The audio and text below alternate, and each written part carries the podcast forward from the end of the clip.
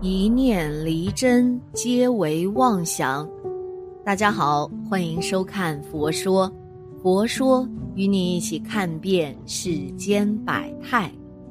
其实每个人每天都会做梦，做的梦也都稀奇古怪的，什么都有。但是往往在醒来之后，却又忘记梦见的到底是什么。在那么多的梦里。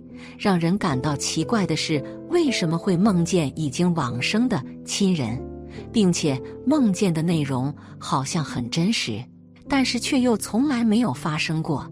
有这样一个人，他经常梦见自己往生的亲人，但是醒来后却又不知道自己到底梦见了什么内容，因为他的这位亲人是信佛的。在年幼时，他也时常跟随着这位亲人去寺庙烧香拜佛，于是便也就认识了寺庙里的一位僧人。于是他便带着这样的疑惑前去找这位僧人解惑，而这位僧人告诉他，梦见往生的亲人其实有三个原因。第一个原因是因为想念。俗话说：“日有所思，夜有所梦。”也就是说。你晚上的梦境和你在白天的想法有关系，正是因为你非常的想念你的这位亲人，所以他才会出现在你的梦境之中。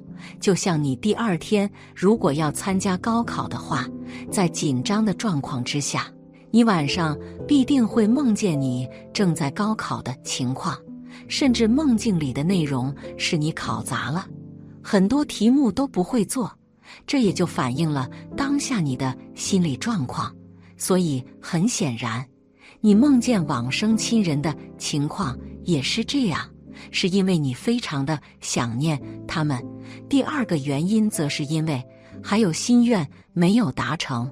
其实这个也就是佛教中所说的执念，在佛教中认为每个人都是有很多事的，所以也就有因果这一说。所以在佛教当中，往生并不是结束。如果你这辈子作恶多端的话，你将会在下辈子得到惩罚。同时，佛教也认为，人往生后并不会立刻去投胎，而是会留在人世间。当他们完成了自己想要完成的事情之后，才会去投胎。就像佛经中所说的那样，如果一个人往生后去了恶鬼道，并且他自己没有能力逃离这个地方的话，就会托梦给自己的亲人，寻求他们的帮助。而被托梦的人如果为他读了相应的经书的话，那么他就能获得解放。之后，你便再也不会梦见了。按照佛法来说，如果你梦见已经往生的亲人在跟你说他有什么未了的心愿或者未完成的事情的话，那么他其实是在向你寻求帮助，因为曾经在世的时候你是他最相信的人，所以往生后才会托梦来请你帮他完成他未了的心愿。由此可见，你梦见已经往生的亲人，其实也是一种牵挂与信任。而最后一个原因，则是因为你对他的亏欠。毕竟每个人都将会面临往生。这是谁都无法阻止的事情，但是当我们的亲人往生的时候，我们还是会产生难过、不舍的情绪，而这种情绪也将伴随你的一生。在现代社会中，年轻人为了能够过上更好的生活，难免会离开家乡，离开父母亲人，所以才会出现那么多的留守老人、留守儿童。可毕竟。这是迫不得已的事情，我们总是有很多迫不得已的事情，而在这些迫不得已的事情当中，你所放下的是与你父母相处的机会。你曾以为对的这些选择，在你父母往生后将会带来无尽的愧疚，所以当思念之情来临的时候，我们便会梦见他们，以此来表达自己的愧疚。关于往生亲人的灵魂托梦，可能是因为他的灵魂困在轨道无法超生，需要在世家人的超度。说到超度灵魂，先要说明灵魂的性质。人往生之后的生命主体称为灵魂。民间一般的观念认为，人往生之后即是鬼，而且永远做鬼。但佛教从来不认同这个说法，否则就谈不上超度两字了。佛教看凡界的众生，共分为天、人、神、鬼、傍生、地狱等六大类。佛教使人超出病度，脱了这六道轮回之外，即称为超度。但是凡夫在往生后，除了罪大恶极的人要下地狱，善功极多的人将要升天界外。一般的人并不能够立即转生，未转生的灵魂却不是鬼，在佛教中称为中有身或名中阴身。即在往生后至转生过程间的一种身体，这个中阴身往往就被一般人误称为鬼魂。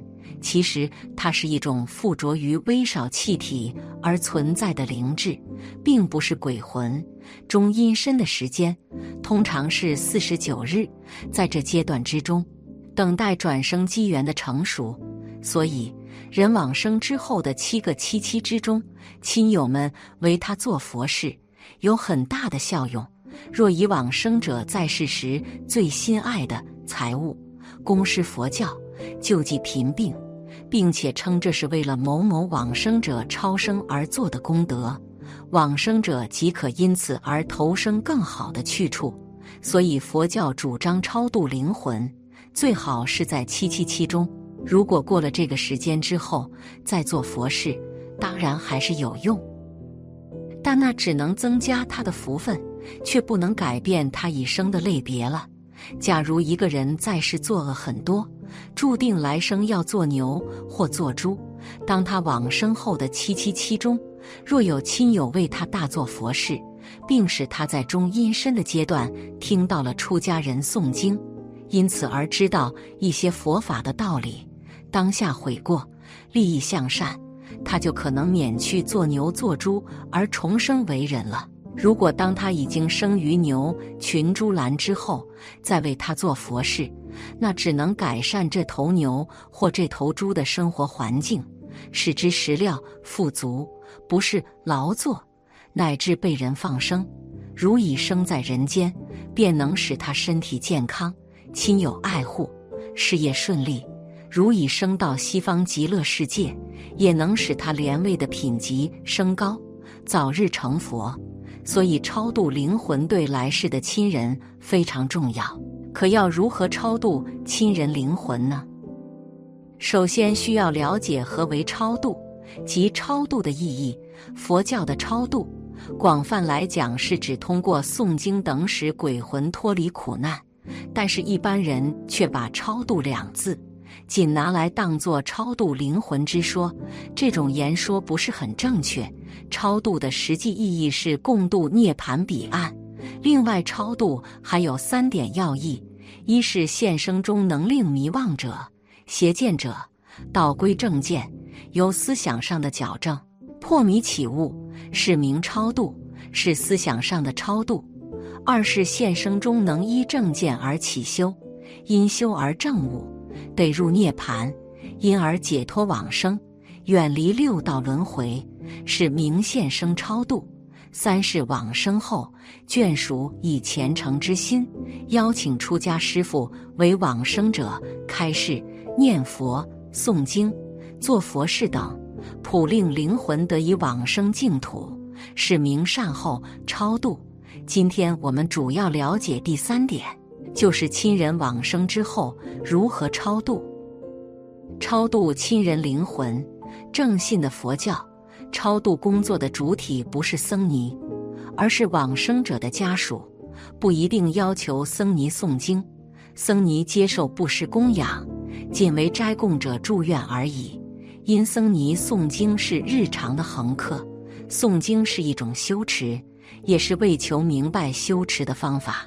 目的不是超度往生者，施主供僧的功德是由于成就了僧尼的修持生活而来，不是由于济公折价的诵经而来。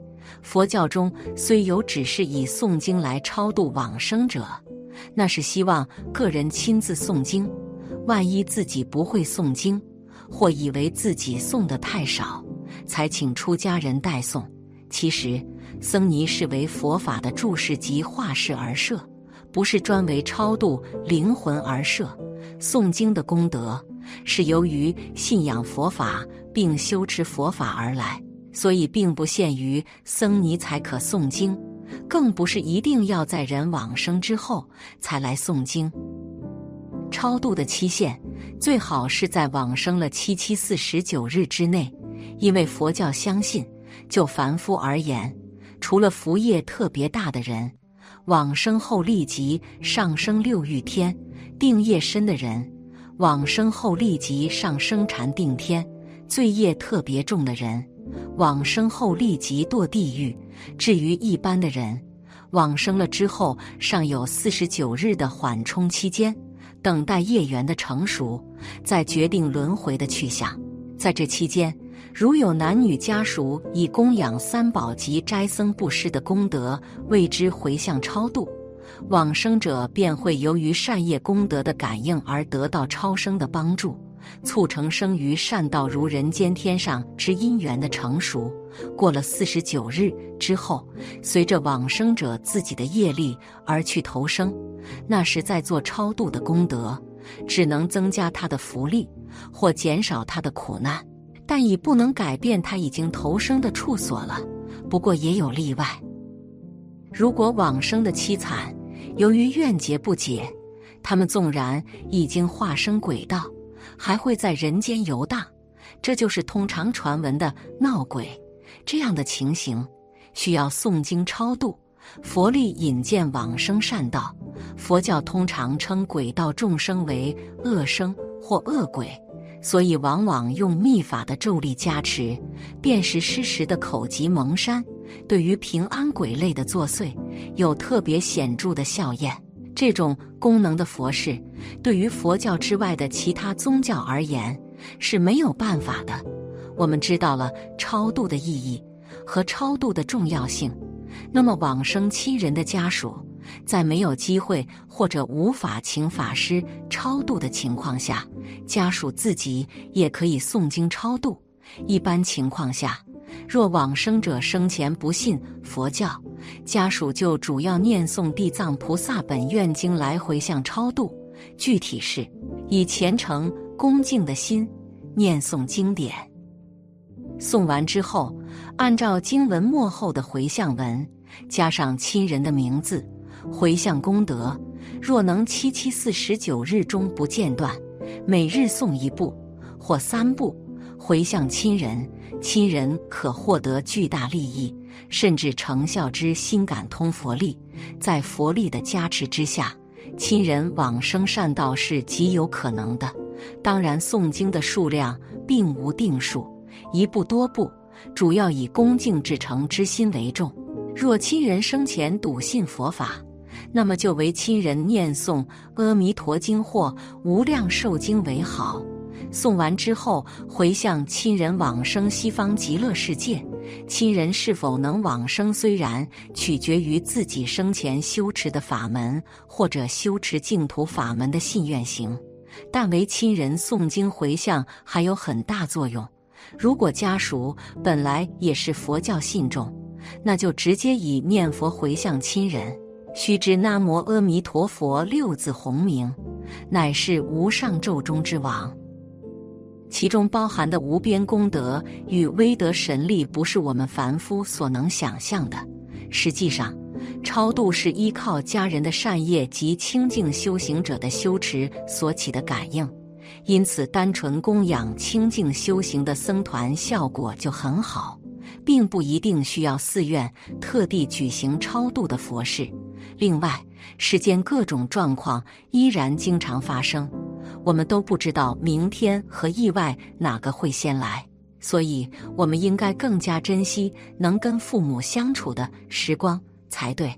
只有这样，我们才不会有遗憾。本期视频就到这里了。感谢大家的观看，如果您喜欢这个视频，记得点击订阅并分享给您的朋友。我们下期再见。Thank you.